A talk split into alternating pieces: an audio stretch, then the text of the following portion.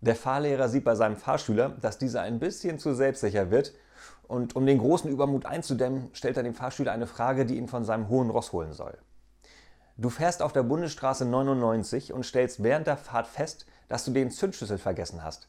Was machst du? Darauf der Fahrschüler, ich schaue in den Innenspiegel, dann in den Außenspiegel, mache einen Schulterblick, setze den Blinker rechts und halte.